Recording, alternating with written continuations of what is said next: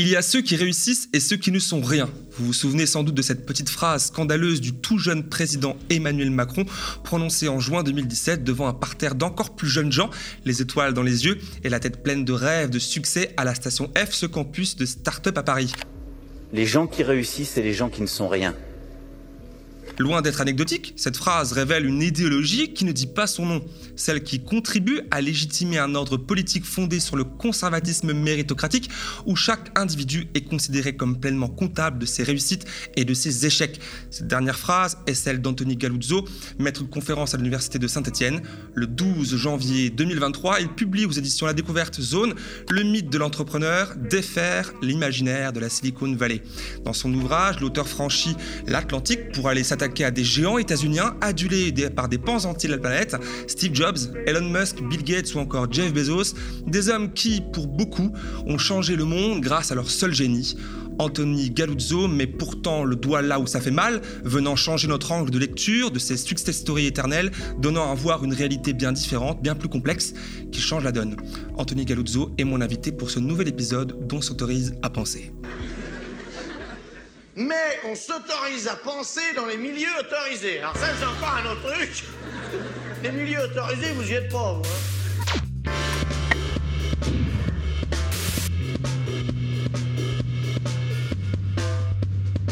Bonjour Galuzzo. Bonjour. Eh bien, merci beaucoup d'avoir accepté mon invitation aujourd'hui pour le média. Alors, bien qu'il laisse peu de place au mystère, euh, de par euh, son, le ton que semble donner le titre de votre ouvrage, ainsi que son sous-titre, pour être plus précis, quel est l'objectif de ce livre Dans quel état d'esprit vous avez, vous avez été en l'écrivant? Alors, je me suis rendu compte qu'il y avait une véritable narration euh, autour des grandes figures entrepreneuriales dans l'histoire américaine et ça m'a frappé beaucoup euh, à la mort de Steve Jobs puisqu'il y a eu un deuil planétaire et ça a été souvent reconnu comme le premier deuil planétaire à propos d'une célébrité entrepreneuriale. Certains d'ailleurs s'en étonnaient, voilà, certains déploraient qu'on ne, on ne célébrait plus, enfin on ne, rendait plus hommage là à un homme d'État ou même à, un génie de la musique, mais à un entrepreneur. Et euh, c'était, ce qui était intéressant en fait à ce moment-là, c'était de voir que c'était toujours les mêmes descripteurs qui étaient mobilisés dans les hommages, quels que soient les interlocuteurs, les chefs d'État, euh, d'autres chefs d'entreprise, des hommes de culture, peu importe, et toujours les mêmes termes qui revenaient. Euh, un génie, un créateur, quelqu'un qui nous a donné euh, l'iPhone, l'iPad, etc. Un visionnaire. Un visionnaire, oui. Alors il y avait tout un ensemble de descripteurs. J'ai gardé ça en tête pendant quelques années et ensuite euh, j'ai eu envie de creuser en faisant une étude qui soit à la fois une étude de déconstruction et une étude aussi narratologique de déconstruction, même j'allais dire de défaire, puisque l'objectif il est vraiment là, hein. pas que déconstruire, on va y venir, on va le voir. Alors pour ce faire, vous êtes allé, vous le dites, bah, de l'autre côté de l'Atlantique, aux États-Unis, du côté de la Silicon Valley, mais est-ce qu'on aurait pu faire, est-ce que vous auriez pu faire le même constat ici en Europe, ou pourquoi pas en France, avec des figures bien françaises comme Xavier Niel, par exemple, ou Gustave Eiffel, pour un peu plus loin, ou même Emmanuel Macron? Ce qui m'intéresse, c'est les célébrités entrepreneuriales. Donc, euh, ça commence fin du 19e siècle, puisque c'est là où émergent, en fait, euh, sur la scène médiatique, des célébrités, puisque c'est là où on a euh, des médias de masse qui commencent à émerger et qui permettent de rendre célèbre tout un ensemble d'individus à travers les frontières. Et donc, ça court jusqu'à aujourd'hui. ce que j'entends par entrepreneur, il faut bien comprendre que c'est quelqu'un qui, se qui se raconte, qui est du storytelling sur le mode vraiment de l'épopée héroïque, vraiment d'une aventure. vraiment, on est sur un récit prométhéen c'est quelqu'un qui va faire don à l'humanité de, euh, tout un ensemble euh, d'objets qui vont le faire progresser sur la voie vraiment du progrès technologique. il y a vraiment une façon de se raconter qui est très romantique et qui n'est pas celle des patrons ou de ceux qu'on qualifie de patrons ou d'oligarques. Donc en France, si on peut prendre un référent en France, euh, une, une figure qui s'est plutôt raconté sous ce mode en France, ça a été Bernard Tapie dans les années 80. Et encore, il y a quand même des spécificités quand même très nationales. Mais par contre, l'histoire américaine regorge de ce type d'individus. Euh, on en a toute une nouvelle génération depuis les années 80 avec Steve Jobs et Bill Gates et ensuite euh, Elon Musk plus récemment. Mhm. Et en fait, comme il y a un soft power américain, comme il y a un imaginaire américain qui, à travers les films, les séries, la musique, peu importe, irrigue l'Occident en particulier, mais le monde entier de manière générale, eh bien, ces héros sont aussi les nôtres. Bien sûr. Alors justement, en parlant de Steve Jobs, vous ouvrez puis votre récit avec celui de la vie de cet homme-là, mais, mais aussi, d'ailleurs, c'est un peu le fil rouge de, votre ouvrage. Euh, avant de finir sur Elon Musk, on va y venir en, fin d'entretien. pourquoi Steve Jobs Pourquoi lui euh, est-il pour vous l'exemple parfait en fait pour défaire ce que vous appelez le mythe de l'entrepreneur? Alors, c'est une question de contexte. Hein. On est dans notre présent, là. Euh, on est euh, dans les années 2020. Mhm. Il me fallait, pour en fait définir ce que c'est que le mythe de l'entrepreneur par ses composantes, effectivement, le créateur, le visionnaire, le génie, etc., et expliquer en quoi, en fait, une façon de, cette façon individualisante de décrire l'économie est assez fallacieuse et, et, et charrie avec elle tout un ensemble de, de politiques et d'idées politiques. Il fallait que je fonce ça sur une étude de cas puisque euh, dans, la littérature, dans la littérature scientifique, il n'y a pas forcément euh, tout un courant de recherche sur le mythe de l'entrepreneur en tant que tel. Donc il fallait que je pose le concept à travers une étude de cas. J'aurais pu choisir Carnegie, euh, mais pour Carnegie, on est quand même sur un entrepreneur de la fin du 19e siècle qui est assez peu évocateur pour beaucoup de gens aujourd'hui. J'aurais pu faire donner mon étude de cas sur Elon Musk parce qu'à nouveau, c'est toujours les mêmes composantes qui sont que l'on retrouve en fait. Hein. c'est toujours le même type de récit euh, Elon Musk, il écrit encore son histoire, peut-être aussi ça. Et voilà, alors là, pour Elon Musk, effectivement, c'est une histoire en cours et c'est aussi beaucoup plus difficile à déconstruire parce qu'on n'a pas encore écrit euh, l'histoire, la socio-histoire des industries dans lesquelles il est en train d'agir. Mhm. et, Steve Jobs, c'était vraiment euh, la voie moyenne, c'est-à-dire c'est quelqu'un qui a commencé dans les années 70, qui est mort au début des années 2010, qu'on a encore bien en tête et qui, qui, qui, était en fait une étude de cas appropriée, je pense aussi pour le lecteur. C'est intéressant puisque au début de, l'ouvrage, vous nous offrez la lecture bah, officielle. Hein, il y a eu des biopics, il y a eu des... Nous devons rendre ces petites choses inoubliables. Il a toujours fait l'impossible, même depuis un garage. J'essaye de développer Apple et ils veulent me l'enlever. Et puis d'autres lectures tout aussi vraies. Finalement, c'est la réalité que vous racontez différemment. Est-ce que vous pouvez me faire un petit exemple, un petit, euh, nous rappeler en fait l'histoire de Steve Jobs telle qu'on la connaît, sans tout donner comme détail mm. qu'on connaît bien sûr, et, mais aussi l'aspect plus collectif, plus, j'allais dire, anarchiste dans son histoire euh, que vous mm. nous racontez à l'intérieur? Alors, il faut bien comprendre, on peut, on peut s'imaginer que euh, quand on essaie de démystifier euh, les, grandes histoires, les grands récits autour des entrepreneurs, on peut se dire qu'on va pointer du doigt des mensonges. En fait, il ne s'agit pas véritablement de mensonges, mais de biais de cadrage. C'est-à-dire, on a tout un ensemble d'éléments, d'anecdotes, d'histoires, de récits, euh, de portraits à disposition. Ça s'écoule tout au long de la presse, tout au long de la vie de, de, l'entrepreneur. Et ensuite, au moment de faire les biopics, au moment d'écrire des hommages, etc., on va rassembler cette matière première, on va l'organiser. Enfin, ce travail de toute manière, il est fait tout au long de la vie de l'entrepreneur, au moment où il se raconte. Et en fait, c'est toujours très euh, en fait arbitraire ce travail de sélection et de, mise en narration. Il y a mhm. des choix et il y a des choix qui ont une, dimension à chaque fois fondamentalement politique. Ça véhicule tout un ensemble de significations sur ce que c'est que la valeur, la valeur individuelle, la création de valeur économique. Il y a tout un ensemble de, de présupposés en fait en dessous de tout ça. Donc une scène assez euh, vraiment banale dans cet imaginaire et qu'on retrouve chez Steve Jobs, mais dans bien d'autres épopées entrepreneuriales, c'est la scène du garage. L'idée qu'on a deux gamins, un ou deux gamins qui créent son entreprise à partir de rien dans un désert comme ça et à la force de, leur talent, de leur capacité visionnaire, ils vont révolutionner euh, ou créer une, industrie. C'est typiquement la scène du garage chez Steve Jobs et avec Steve Wozniak pour Apple. Mais à nouveau, euh, quel que soit l'entrepreneur, on peut toujours s'imaginer tout un ensemble de récits alternatifs qui pourraient être bien plus fondé. Dans le cas d'Apple, par exemple, un récit qu'on ne comporte jamais, c'est mhm. l'idée qu'on peut s'imaginer la création d'Apple chez Hewlett Packard, puisque Steve Wozniak, qui est le véritable ingénieur créateur des Apple 1 et 2, qui sont les deux, premières, euh, deux premiers prototypes de premières machines euh, chez Apple, notamment l'Apple 2 qui a été fondateur, voilà, il a créé ces, prototypes chez Hewlett Packard, puisque c'était un ingénieur Hewlett Packard. Or, dans la mémorialisation de cette entreprise, de ces entrepreneurs, on se, on se rappelle peu, on s'imagine peu Apple comme un spin-off de Hewlett Packard. C'est vrai alors que quand on lit euh, les choses de manière plus complexe, hein, eh ben on voit effectivement qu'il y a des Steve Jobs, ne peut, on pourrait dire, il y a, vous dites que c'est pas un mensonge, mais il n'a pas inventé mmh. euh, ces, appareils-là. Il incarne, c'est une marque. Mmh. C'est ça en fait. Il raconte une histoire. Et quel est son rôle finalement à lui euh, Bon, deux questions peut-être en une. Son rôle à lui dans l'affaire, puisque on, apprend, hein, pas forcément on apprend là, mais si on s'intéresse à cette histoire-là, on apprend que c'est un commercial avant tout, une personne qui a peut-être le, la sensibilité de raconter des histoires. C'est important pour la réussite d'un projet. Euh, premièrement, et, et, pourquoi en fait, selon vous, c'est face de l'histoire avec un grand H, tous ces aspects collectifs, ces aspects complexes. On voit que voilà un ancien qui travaillait chez HP qui aujourd'hui a, pu bénéficier des, connaissances d'entreprises dans lesquelles il travaille, donc de de dizaines de travailleurs et travailleuses qui étaient avec lui, d'agents, etc. Comment, pourquoi, comment on explique que ça s'efface de l'histoire pour n'en retenir que mmh. finalement l'histoire d'une seule personne, Job le concepteur euh, euh, finalement qui a tout créé et c'est lui Apple. Comment ça s'explique? Comment ça arrive à, à ce niveau? Alors une célébrité entrepreneuriale a toujours deux compétences fondamentales. Ça, on peut parler ça pour euh, Steve Jobs, mais aussi pour Elon Musk plus récemment. C'est un storyteller, tout d'abord. C'est quelqu'un qui est capable de mettre sa vie en récit se raconter, d'entretenir un rapport clientéliste aux médias et de distiller tout un ensemble de scoops, d'entretenir vraiment un appétit chez les journalistes et, en fait euh, de, récolter une promotion gratuite autour de sa personne et autour de ses entreprises. Et c'est aussi quelqu'un qui est capable d'exploiter de la force de travail, qui est capable d'exploiter de la ressource humaine, c'est-à-dire d'attirer à lui et de retenir à lui par tout un ensemble de procédés les talents, ce qu'on appelle les talents dans effectivement dans, dans, le vocable entrepreneurial, voilà, des ingénieurs par exemple dans la Silicon Valley, tout un ensemble euh, de travailleurs qui vont se mobiliser pour accomplir concrètement, euh, ou parachever plutôt, euh, l'innovation. Alors ensuite, on a euh, au fil des histoires tout un ensemble de sédimentation, en fait, tout un ensemble de, de récits qui vont se conjuguer, qui vont s'amalgamer, et on va en retenir au final, on va retenir une espèce de récit type qui est toujours à peu près le même, en fait, et les compilateurs se, comment dire, se retournant vers tout ce, qui est, tout ce qui a été paru comme article, etc., vont aller rechercher, euh, baignant en fait dans cette culture, cette culture américaine du self-made man, cette culture en fait euh, du pionnier, euh, cette culture du génie, qui est vraiment, enfin, qui est très ancienne et qui a ses racines dans une tradition romantique, littéraire romantique en Occident. Ils vont aller chercher tout un ensemble de signes, de stéréotypes, de passages obligés dans un récit qui est quasiment monolithique. Euh, on retrouve toujours une même structure qui est la structure de l'aventure héroïque, c'est-à-dire un homme qui, euh, appelé par le destin, euh, voilà, se lance à l'aventure, connaît une gloire précoce, puis euh, éventuellement chute, euh, fait sa traversée du désert, puis son comeback, etc.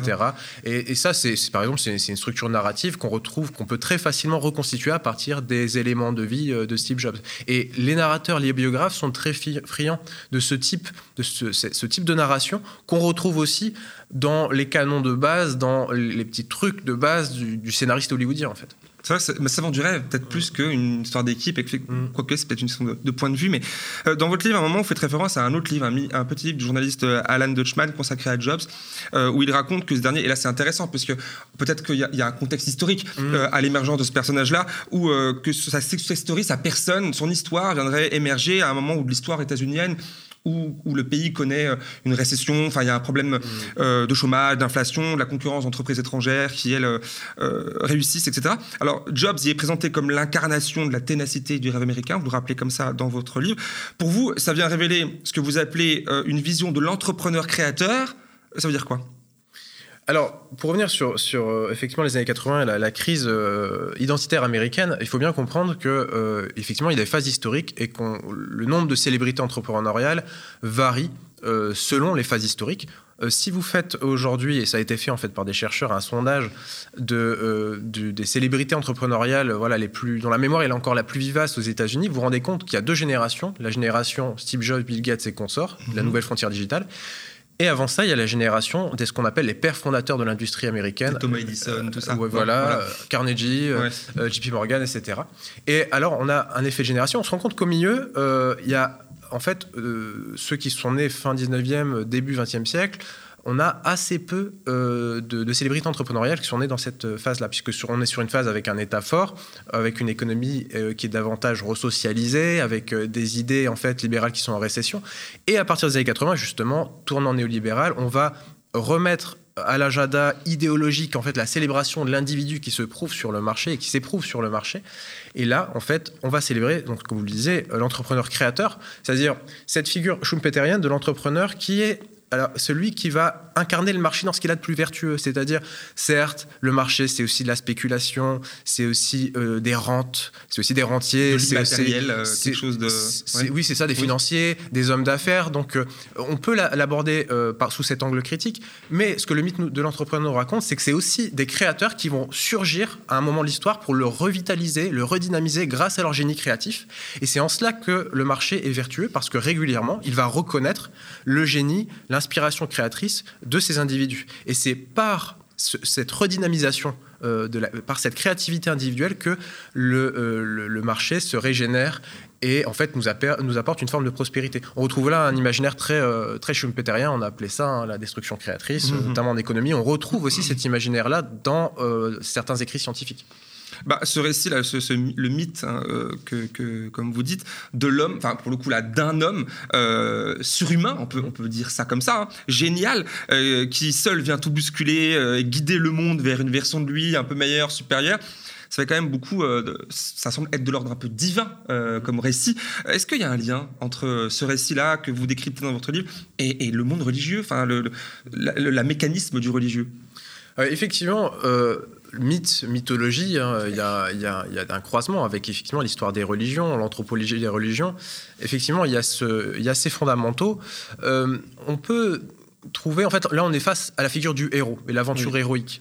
On peut faire des parallèles, effectivement. On a le héros entrepreneurial aujourd'hui qu'on a assez peu théorisé finalement. On en a d'autres qu'on a beaucoup plus théorisé et sur lesquels on s'est plus penché dans la recherche historique, euh, dans la recherche euh, en anthropologie. C'est le héros national, par exemple, celui qui va se sacrifier euh, pour la patrie, et le héros national qui va en fait faire renaître sa patrie au moment d'une crise et en fait parachever le destin national. Ça peut être le héros chrétien, celui qui va dans l'imitation de Jésus en fait mourir en martyr. Voilà. Donc il y a derrière chaque héros en fait et chaque type héroïque en fait on a une narration, on a des idéologies, on a une vision du monde et euh, le héros entrepreneurial a bien des, euh, sur bien des aspects a, tout un ensemble de caractéristiques communes avec ces héros-là. hein. Euh, par exemple, les grands héros des romans nationaux, quels qu'ils soient, on retrouve aussi l'idée du visionnaire, du, créateur, de l'homme sorti du rien, de rien, du, self-made man. Tout ça, c'est des idées extrêmement communes, au point que dans la célébration du self-made man américain fin 19e siècle, dans les grands journaux, les grands magazines américains, on avait des portraits de Carnegie, de Philippe Armour et Napoléon. On retrouvait une même admiration, euh, et en fait une- un amalgame entre ces différents euh, portraits. Voilà. Alors la spécificité par contre de- du héros entrepreneurial, c'est vraiment qu'on est sur un récit. En fait, on est, comme je le dis dans l'ouvrage, le mythe de l'entrepreneur, c'est un sous-ensemble de l'imaginaire capitaliste. C'est-à-dire que le mythe de l'entrepreneur nous dit, euh, en tant qu'individu, prouvez-vous sur le marché. Le marché est l'ultime opérateur de justice, c'est-à-dire que le marché va vous placer à hauteur de votre mérite. Dans- à travers la lutte concurrentielle, si vous êtes talentueux, si vous êtes travailleur, si vous êtes persévérant, vous serez reconnu. Et en tant que tel, la société vous valorisera. Et en fait, c'est l'idée du- d'une justice, hein, d'une justice par le marché. Euh, Vous avez prononcé un mot qui, est- que, que- qui finalement fait tout un, une partie, tout un chapitre du, du livre, le mot héros, enfin, euh, le côté héroïque, le récit héroïque. À un moment dans votre livre, il s'agit d'analyser euh, une lecture un peu manichéenne, je crois que c'est complètement le cas, entre les histoires de Bill Gates et de Steve Jobs. Là, D'un côté, on a euh, ce qui est décrit comme un homme euh, froid, qui ne voit que le profit, l'appât financier, et de l'autre, un génie au grand cœur, et qui veut changer le monde pour le rendre meilleur. Bah déjà, on imagine bien que c'est une, une version manichéenne et donc un peu faussée de la, de la lecture, mais qu'est-ce que vous souhaitiez démontrer en rappelant ça dans votre livre? Alors, pour faire une petite parenthèse, pour bien comprendre euh, ce que j'ai fait dans ce livre, en fait, j'ai pris toute la littérature pour une- mon étude de cas sur euh, Steve Jobs. J'ai regardé tout ce que j'ai pu regarder de documentaires, de films biographiques, j'ai lu tout ce que j'ai pu lire de biographies. d'ouvrages Beaucoup, j'imagine. hein, Il y a beaucoup de choses Oui, il y en a énormément, il y en a des dizaines, euh, des articles de presse, des origines à aujourd'hui, euh, voilà. Et j'ai constitué ce corpus et j'ai mis ça en perspective avec la socio-histoire de la Silicon Valley, euh, la socio-histoire de l'innovation, en fait. Alors, justement, une de mes trouvailles, en fait, dans cette, cette mise en perspective, c'est l'opposition entre, d'un côté, le capitaliste et de l'autre, l'entrepreneur. Alors, on pourrait se dire c'est absurde, puisque entrepreneur, capitaliste, patron, tout ça, c'est, ce sont des synonymes en quelque sorte, mais pas du tout. Il y a des connotations véritablement euh, très fortes, en fait, et très distinctes entre chaque terme. Et dans la littérature, dans les célébrations entrepreneuriales euh, des, des Américains, qui sont aussi les nôtres, comme je l'expliquais, on a une opposition fondamentale entre les businessmen, les hommes d'affaires, et euh, les entrepreneurs. Et dans le récit héroïque de Steve Jobs, ça se voit beaucoup. Steve Jobs est un entrepreneur. Il en a rien à faire de l'argent, il est là pour faire triompher le beau à travers des beaux objets qui vont nous servir à tous et qui vont faire avancer l'humanité. En face de lui, dans la narration que Steve Jobs a lui-même contribué à bâtir, Tout à hein, lui-même a, travaillé à cela. Oui, oui. Effectivement, il a. euh, il s'est choisi comme ennemi Bill Gates, qui est censé être l'homme d'affaires peu scrupuleux, qui est là pour l'argent. Il aurait pu être dans l'informatique, il aurait pu être ailleurs, en fait. Peu importe, il est là pour l'argent et la domination sur les marchés. Il y a ses ennemis de l'extérieur, dans son storytelling personnel. Il y a aussi ses ennemis de l'intérieur, comme Sculley, qui est un des anciens présidents euh, d'Apple, qui euh, est un président d'Apple qui a contribué à évincer Steve Jobs de sa propre entreprise et qui, dans euh, ses mémoires, enfin dans ses, dans ses interviews, va dénoncer lui aussi comme un homme d'affaires qui ne comprend rien au beau et au beau à travers l'innovation industrielle. Et ça, c'est vraiment une opposition qu'on retrouve encore aujourd'hui chez Musk, par exemple, quand dans un échange de tweets l'an dernier, Bernie Sanders accuse Musk et d'autres milliardaires de s'accaparer euh, une grande partie euh, des, ressources aux États-Unis et d'accumuler des fortunes euh, indues. Il répond en fait, un de ses supporters répond il n'est pas intéressé pour l'argent, bien évidemment, c'est un entrepreneur. Et en fait, Elon Musk appuie, en fait, appuie cette réponse en disant ma mission, c'est de faire de l'homme une espèce multiplanétaire. Voilà. Là, mission, c'est important. C'est ma mission, mmh, mmh, effectivement. Mmh, Là, on est complètement dans l'imaginaire de l'entrepreneur au sens de tout ce qu'il distingue du point de vue romantique euh, du capitaliste. Or, c'est une, dichotomie fallacieuse, hein, puisque voilà, dans, dans, une analyse euh, socialiste, par exemple, ce sont euh, tous les deux des exploiteurs, en fait. Bien sûr, et d'ailleurs, on le voit, sans revenir en détail dessus, on voit par exemple que c'est plutôt un autre Steve, Wozniak, qui lui mm-hmm. crée tout, finalement, et dès lors, vous rappelez au début de votre ouvrage que Jobs, lui, a l'idée de vendre à l'idée de faire de l'argent. Donc finalement, c'est voilà, bon, euh, c'est juste faire une petite aparté, mais donc si on élargit le spectre euh, de cette lecture-là, est-ce que finalement, parce qu'on comprend euh, pas mal l'opposition dans ce qu'on se raconte là, entre d'un côté l'acte isolé, individuel, très incarné par un homme, rarement par une femme d'ailleurs. Vous avez donné l'exemple d'Elizabeth Holmes dans votre mm. livre, très intéressant pour les personnes qui regardent d'aller regarder son histoire, contre celui d'un récit collectif, socialisé. Mm. Est-ce que c'est une autre façon peut-être que vous avez voulu, ou, consciemment ou pas, tout aussi manichéenne, quelque part, d'opposer capitalisme et communisme.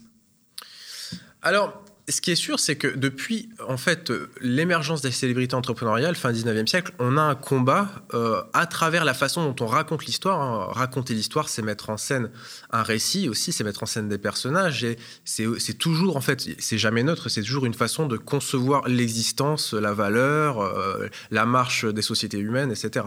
Et on a toujours eu cette opposition entre des récits d'un côté, dès la fin du 19e siècle, hein, qui explique qu'au cœur du processus de création de valeur, on a des collectifs. Et on a des collectifs dans ce qu'il y de plus vraiment indissociable des êtres humains, dans ce qu'ils ont de plus indissociable, enchevêtrés. On a des écosystèmes. Et donc, à partir de là, nous disent euh, ces récits, il est absolument illusoire, vain, voire trompeur, de prétendre euh, en fait détacher la contribution fondamentale d'un tel par rapport à un tel. En fait, on a un écosystème qui se comprend vraiment, euh, vraiment en lui-même. Et à l'opposé, on a des, historiens, des essayistes et des, des politiques qui vont être beaucoup plus dans une vision euh, individualisante, ce qui va permettre en fait de soutenir une toute autre idéologie euh, et qui va légitimer euh, cette idéologie, euh, la captation de la valeur par une minorité. Et donc forcément, on a des conséquences politiques à, ces deux façons de raconter l'histoire. Une façon de raconter l'histoire collectiviste, c'est montrer que la valeur circule, que la créativité et l'innovation, ce sont des processus fondamentalement collectifs et qui doivent donc, dont, les fruits doivent donc revenir au collectif, effectivement. Et inversement, héroïser, mettre l'accent sur cet individu à qui on devrait telle innovation, c'est expliquer qu'en fait, euh, au final, c'est lui le plus méritant, donc c'est à lui que revient une part euh, bien, bien plus importante du, gâteau. Et alors ça, effectivement, et alors là, je revois d'un point de vue euh, purement scientifique, très clairement, il y a beaucoup plus d'éléments qui nous qui, penchent du côté de la, du premier type de narration. Pourquoi? Parce que quand on fait l'histoire, la socio-histoire des innovations, on se rend compte que quel que soit l'objet, l'invention, l'industrie sur laquelle vous vous penchez, les processus d'innovation sont fondamentalement incrémentaux, c'est-à-dire qu'on a une succession d'individus, d'institutions, d'équipes qui vont travailler à façonner un objet qui va, qui va émerger progressivement. Et on se rend compte que derrière chaque objet, il n'y a pas un homme, il y en a des milliers. Et que souvent l'homme qu'on retient, c'est pas celui qui a eu la vision, c'est pas celui qui a réussi en fait à concrétiser euh, matériellement la chose. C'est celui qui a réussi à triompher sur le marché à la fois euh, d'un point de vue économique, mais aussi du point de vue du récit. Et donc a posteriori imposer sa légende. Alors c'est intéressant parce que là vous, vous décrivez un, un projet politique un peu hein, qui consiste alors est-ce qu'il est conscient ou pas mais j'imagine que c'est quand même quelque chose qui est qui est euh, conscientisé à un moment donné qui consiste à instaurer à entretenir un ordre précis dans la société. Vous venez de le décrire en, quelques lignes à l'instant quelques mots à l'instant. D'ailleurs vous écrivez euh, alors je, je, vais lire un petit bout le mythe de l'entrepreneur nous informe sur la façon dont l'économie est mise en récit. Il nous donne à voir un capitalisme héroïque vous le dites animé par des individus géniaux de grands hommes alimentant une marche infinie vers le progrès technologique. Cette narration en occulte une autre, celle du progrès de production et de ses travailleurs. Vous le dites avec euh, d'autres mots qu'à l'instant. Euh, en quoi, alors beaucoup de questions, parce que là je me fais un peu l'avocat du diable, en quoi est-ce mal? En, quoi, parce que vous voulez le défaire, ce mythe, en quoi est-ce mal? Même si cela tord la réalité, une certaine scientifique un peu, d'entretenir ce mythe, ce mythe, ce mythe-ci, euh, dans lequel certains, beaucoup, euh, j'en connais, hein, peuvent y voir un moteur qui pousse euh, à la créativité, qui, à la créativité, pardon, qui, vont, qui va pousser un individu à essayer de se surpasser. En quoi c'est mal Pourquoi vous voulez défaire ça? Alors, je ne dis pas que c'est mal. c'est vrai. J'explique en quoi c'est trompeur. Et j'explique, en fait, mon objectif dans ce livre, c'est d'expliquer quelle est la narration quels sont les sous-entendus de la narration qui sont parfois difficiles à percevoir hein. Quand on est charmé par une narration, parfois on ne comprend pas véritablement euh, ce qui est sous-jacent du point de vue idéologique. Donc comprendre les structures de la narration, l'objectif était double. Un, euh, expliciter les sous-entendus politiques. Et deux, expliquer en quoi certains aspects de ces narrations sont en contradiction avec ce que l'on sait euh, de l'histoire et de la sociologie de l'innovation et de la créativité. Et donc ça m'amène à défaire au sens déconstruire, c'est-à-dire euh, atomiser un peu ce mythe, expliquer mhm. ses composantes et expliquer en quoi euh, ces composantes en fait sont parfois extrêmement trompeuses, et ensuite de conclure sur le fait que le lecteur qui voudra défaire en fait au sens euh, peut-être plus direct ce mythe de l'entrepreneur pour le remplacer par un autre imaginaire, puisque comme on l'a dit, effectivement, c'est très politique. Mhm. Et donc ça oriente notre, ça oriente en fait notre, comme je l'ai expliqué, notre vision d'une société. Et donc ça oriente tout un ensemble de choses très concrètes. Ça, oriente des politiques fiscales, euh, ça oriente euh, des investissements, ça oriente tout un ensemble de politiques extrêmement concrètes. Ceux qui voudront s'emparer de ce livre euh, pour défaire au sens le plus, le plus fort ce mythe, il leur restera un travail à faire qui sera celui de construire un imaginaire concurrent. Enfin alors, il en restera. Certains, et depuis longtemps, ont déjà commencé à le faire. Hein. Mais voilà, moi, je, m'arrête là. Je m'arrête à la déconstruction scientifique. Bien sûr, parce qu'il est question de, effectivement de, défaite, de, le faire, de le faire euh, s'écrouler. On imagine un peu de ce, genre-là. D'ailleurs, ça m'amène à une, à une question est-il seulement possible de générer d'autres récits mmh. aussi puissants, aussi inspirants? C'est un mot qui revient beaucoup, beaucoup chez mmh. les influenceurs, influenceuses sur les réseaux sociaux, d'être ben oui, d'influencer, de, d'inspirer euh, que ceux de, des success stories de Steve Jobs, Elon Musk, mhm. euh, mais cette fois-ci axé, on imagine l'inverse, sur des équipes, sur des masses humaines hein, moins mhm. incarnées, des collectifs de notre société qui aujourd'hui est fondamentalement capitaliste. Est-ce que mhm. c'est seulement possible? Alors ça, j'en ai vraiment pas la moindre idée, mais euh, effectivement, c'est, et ça c'est une question que j'ai qu'on voit souvent posée dans les débats socialistes, dans le camp socialiste depuis vraiment très longtemps. Euh, faut-il héroïser différemment? Donc se choisir d'autres héros? Voilà, on connaît euh, toute la place des héros ouvriers, parfois dans, l'histoire socialiste, parfois d'ailleurs euh, des histoires extrêmement fallacieuses elles aussi. Hein. ou alors, tout au contraire, chercher à s'émanciper de ces grands cadres au risque en fait de se détacher de quelque chose qui est très profond chez l'homme et de structures narratives qu'on peut juger ancestrales, extrêmement racinées et sur lesquelles pour lesquelles il serait vain en fait d'essayer de se, auxquelles il serait vain d'essayer de s'opposer. Ça, j'ai vraiment pas la réponse. Je peux pas vous dire. C'est intéressant d'avoir votre réponse malgré tout. Alors aujourd'hui. On en 2023, le terme entrepreneur, c'est pas que 2023, mais ces années-ci, est empreinte beaucoup d'imaginaire. Le mot d'ailleurs imaginaire, vous l'utilisez beaucoup. On a en tête autant Elon Musk que lui, Salut à toi, jeune entrepreneur. Alors si aujourd'hui je me permets de te contacter, c'est pour une raison très simple. Savais-tu que 95% de la population détenait 5% des richesses? Alors, est-ce que tu veux en faire partie? Il faut que tu te poses les bonnes questions. Est-ce que tu préfères faire pitié et prendre le bus tous les jours ou commencer très rapidement à faire de l'argent avec moi grâce à ton téléphone et pouvoir peut-être acquérir ce genre de véhicule haut de gamme? Moi, je pense que la question, elle est vite répondue.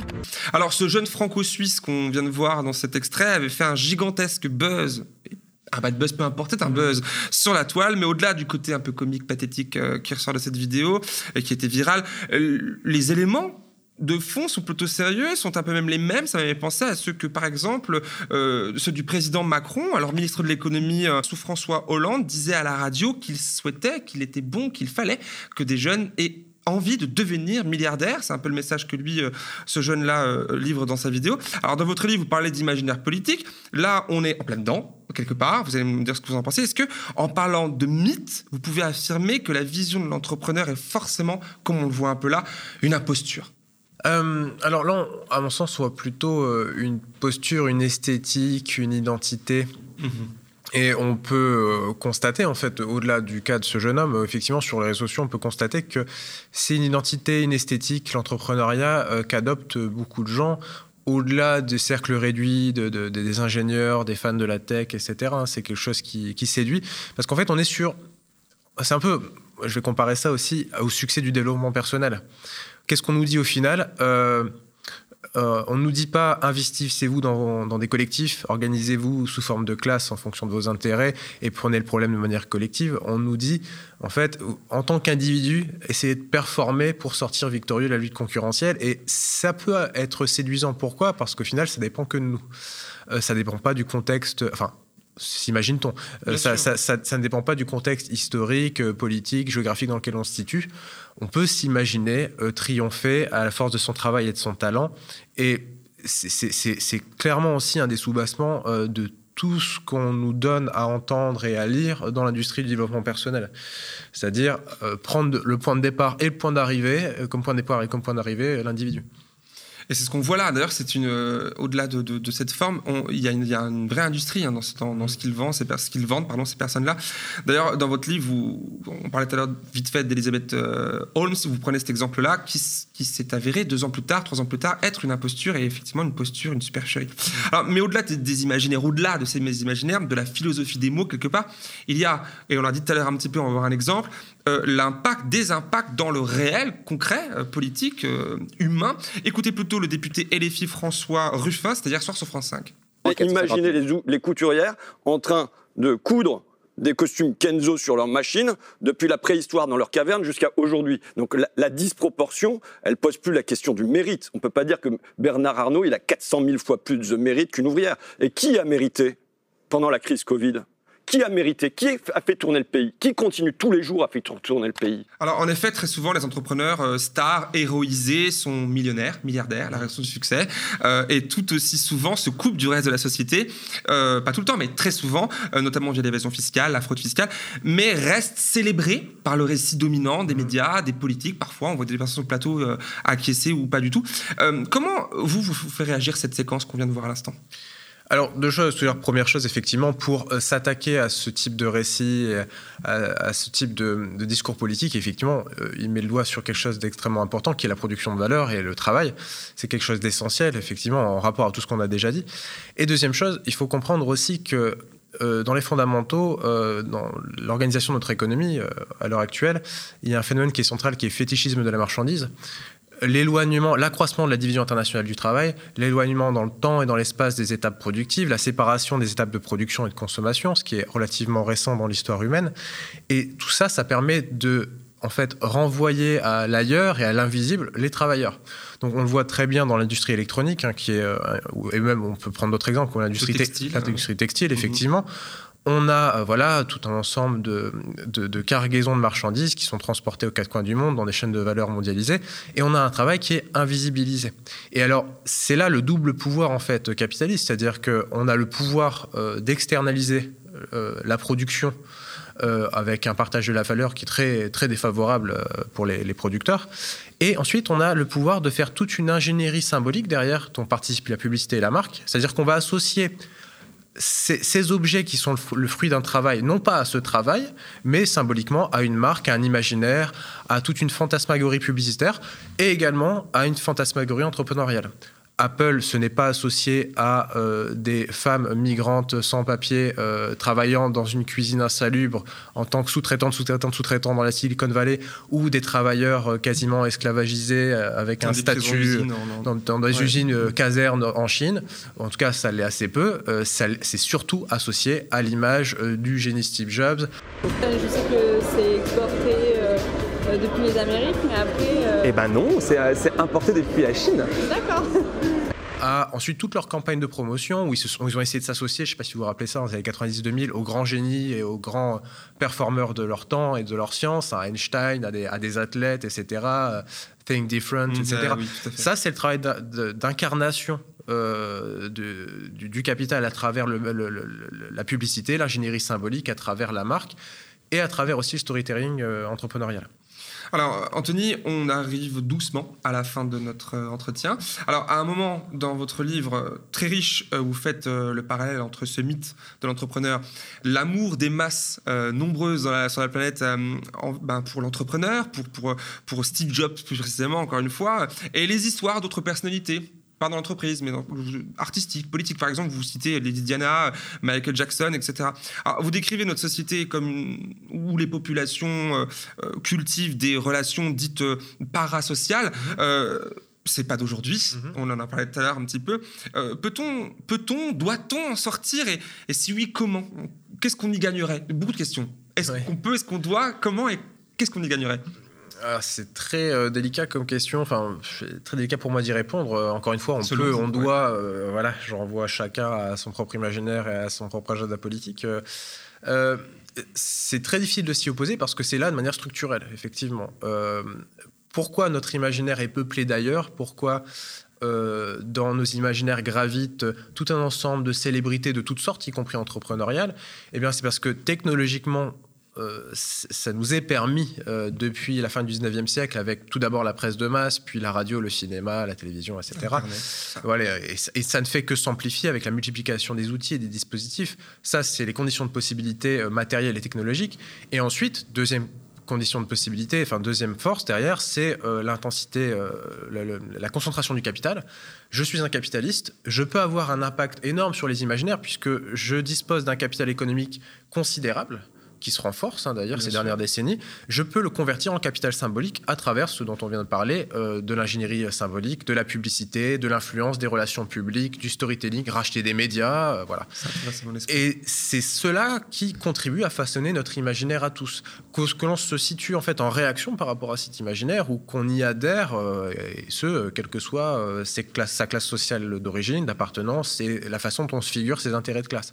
Et alors c'est ça, cette, cette double, ce double ce double contexte, en fait, à la fois un contexte technologique, industriel et en même temps un contexte politique, euh, qui joue euh, contre euh, une, refondation des imaginaires selon, selon d'autres intérêts et d'autres perspectives politiques c'est vrai que dans les faits, on est quand même très loin de. Alors, peut-être d'en sortir. Alors là, on est très loin et peut-être c'est peut-être même pas le but, mais au moins de critiquer. C'est un peu l'objectif de votre livre, même complètement l'objectif, de critiquer au moins, de, se rendre compte de, tout ça. Dans les faits, on en est loin. Hein. Vous fermez votre livre sur l'histoire d'Elon Musk qui, qui, est en train de s'écrire. Et finalement, euh, il vise carrément Mars. Et là, l'histoire, elle est et séduisante. Mmh. Euh, vous, est-ce que ça vous séduit? C'est peut-être le dernier mot que vous allez peut-être me dire euh, aujourd'hui. Est-ce que vous, vous êtes quand même séduit quelque part par ces histoires-là? Ou alors le fait d'en connaître euh, les, les bas-fonds ça vous dit non Alors, ce, qui, ce que je trouve intéressant dernièrement, c'est que, bon, comme je vous l'ai dit, si on fait l'histoire des célébrités entrepreneuriales dans la façon dont ils se sont racontés depuis 150 ans, peu de choses évoluent. Ce qui évolue dernièrement, c'est que, euh, alors jusqu'à Steve Jobs, une célébrité entrepreneuriale, c'est l'homme d'une entreprise. Il a créé, géré et porté au firmament une entreprise. En tout cas, il est censé euh, avoir fait cela. Euh, avec Steve Jobs, c'est très clair, c'est Apple, quand bien même il y a eu d'autres entreprises dans sa vie, mais on, on, l'a panthéonisé pour ça, comme d'autres entrepreneurs avant lui. Avec Elon Musk, on nous raconte qu'on est face à un entrepreneur qui est tellement omniscient, omnipotent, qui dirige de front cinq entreprises simultanément. Et alors là, euh, ça peut être étonnant. Pourquoi? Parce que si effectivement on est toujours sur la conceptualisation d'un entrepreneur, quelqu'un qui va diriger l'entreprise, donner une direction, euh, faire du pilotage stratégique, organiser la division du travail, on est, voilà, on est sur un autre espace-temps s'il dirige cinq entreprises simultanément. Et pour autant, euh, ça ne, ça ne, ça n'amoindrit pas une certaine crédulité chez ses suiveurs, en tout cas jusque dernièrement. Et c'est là où on voit en fait que euh, on est effectivement au-delà de la figure de l'entrepreneur, on est, on est face à des personnalités charismatiques qui captivent au-delà de leur véritable impact euh, sur euh, la marche industrielle, sur la marche des affaires, mais sur leur posture on, se rend compte que, par exemple, des gens comme Mark Zuckerberg, euh, Brin et Page de Google sont des gens qui ne se sont pas euh, entrepris en tant que storyteller et qui n'en avaient pas forcément les moyens parce qu'une des conditions en fait pour, exister en tant que célébrité entrepreneuriale euh, à l'échelle mondiale, c'est d'exercer une fascination charismatique, c'est de se couler dans un moule qui est celui voilà, de l'aventure prométhéenne, romantique, etc. Et en cela, Elon Musk est très bon et il est vraiment dans l'air du temps. Euh, dans l'air du temps qui est un peu trumpiste, un peu caricatural, parodique, euh, extravagant. Et alors, Peut-être que, euh, parce que comme je le dis souvent à propos de ce livre, peu importe les incarnations passagères du mythe, ce qui compte c'est le mythe lui-même qui se perpétue, hein, de, voilà, de, Carnegie à Ford, à Jobs, à Musk, il y en aura d'autres ensuite. Euh, Ce qui sera intéressant de voir, c'est effectivement quels seront les, autres, les prochains aménagements culturels. Est-ce qu'on Mhm. ira plus loin dans la dimension parodique Euh, Est-ce qu'on continuera dans cette dimension Est-ce qu'au contraire, on aura euh, une nouvelle génération d'entrepreneurs plus greenwasher, plus social washer, plus subtil Ça va beaucoup dépendre de l'état du rapport de force en fait euh, politique, parce que c'est à mon sens cela que ça reflète avant toute chose. Eh bien, l'avenir nous le dira. En tout cas, on va suivre ça. Merci beaucoup, Anthony euh, Galuzzo, pour cet entretien passionnant. Euh, je rappelle que votre livre, Le mythe de l'entrepreneur, défaire l'imaginaire de la Silicon Valley, est disponible depuis le 12 janvier dernier aux éditions La Découverte Zone. Merci beaucoup. Merci à vous. À bientôt. Quant à vous, chez vous, merci d'avoir suivi cet entretien. Je vous invite maintenant à partager cette vidéo dans vos réseaux et à y réagir avec un pouce vers le haut, un commentaire, mais aussi en vous abonnant à la chaîne YouTube ou Dailymotion du média et surtout à vous abonner de manière payante sur le mediatv.fr. Offrez-vous un média libre, combatif et réellement indépendant dès 5 euros par mois sans engagement. C'est que comme ça que nous pourrons continuer à vous proposer ces émissions gratuitement à vous et à des millions d'autres internautes chaque mois. Merci et à bientôt pour un prochain épisode dont s'autorise à penser.